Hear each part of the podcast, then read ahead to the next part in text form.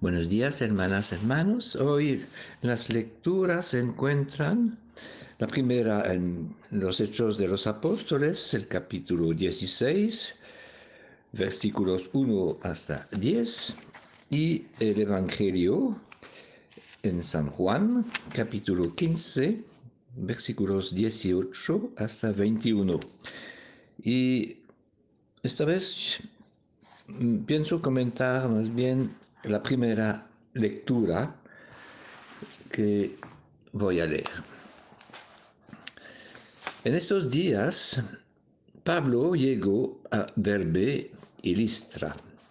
Ahí había un discípulo llamado Timoteo, hijo de una mujer judía que era creyente y de padre de nacionalidad griega. Como los hermanos de Listra y Conio daban buenas referencias de él, Pablo quiso que se viniera con él. Lo tomó e hizo sobre él el rito de la circuncisión a causa de los judíos que había por aquellos lugares, pues todos sabían que su padre era griego. Mientras iban pasando por las ciudades, les iban entregando las decisiones que habían sido tomadas por los apóstoles y presbíteros en Jerusalén, para que las observaran. Las comunidades se fortalecían en la fe y crecían en número cada vez más.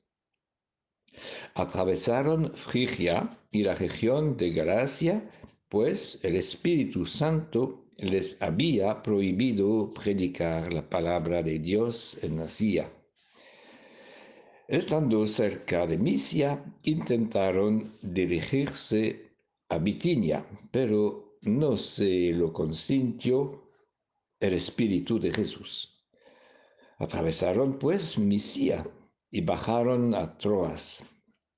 Ahí, por la noche, Pablo tuvo una visión un macedonio estaba de pie suplicándole, pasa a Macedonia y ayúdanos. Inmediatamente después de la visión, intentamos pasar a Macedonia convencidos de que Dios nos llamaba para anunciarles el Evangelio.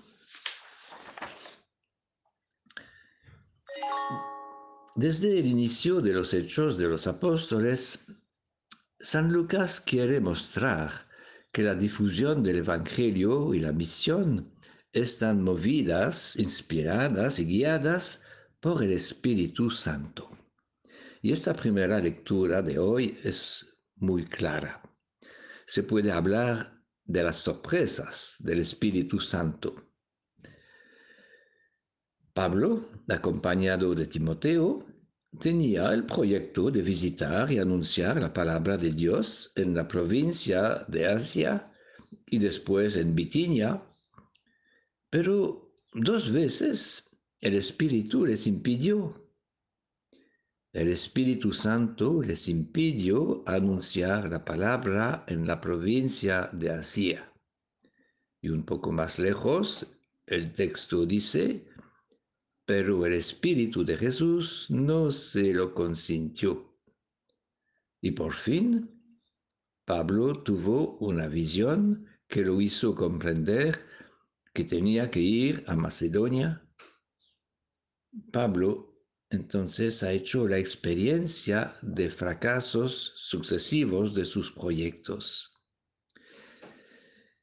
Y San Lucas nos da la explicación es el Espíritu de Jesús que les impidió. No hay que pensar necesariamente a una intervención directa y clara del Espíritu Santo.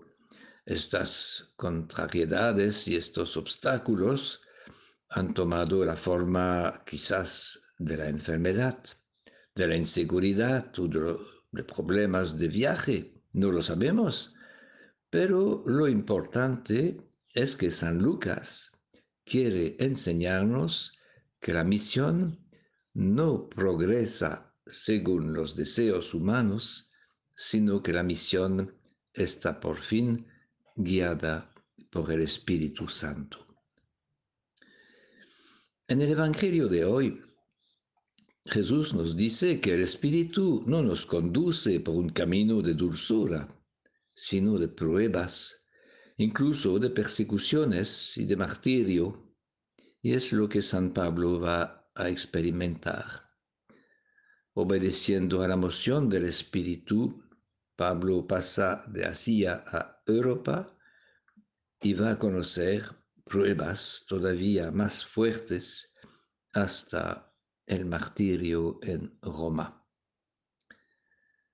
Señor, ayúdanos a descubrir y discernir en los acontecimientos de nuestra vida, incluso cuando son contrarios a nuestros proyectos, incluso cuando nos hacen pasar por pruebas, ayúdanos a discernir en qué sentido nos mueve el Espíritu porque solo Él puede dar a nuestra vida una fecundidad duradera y la verdadera alegría.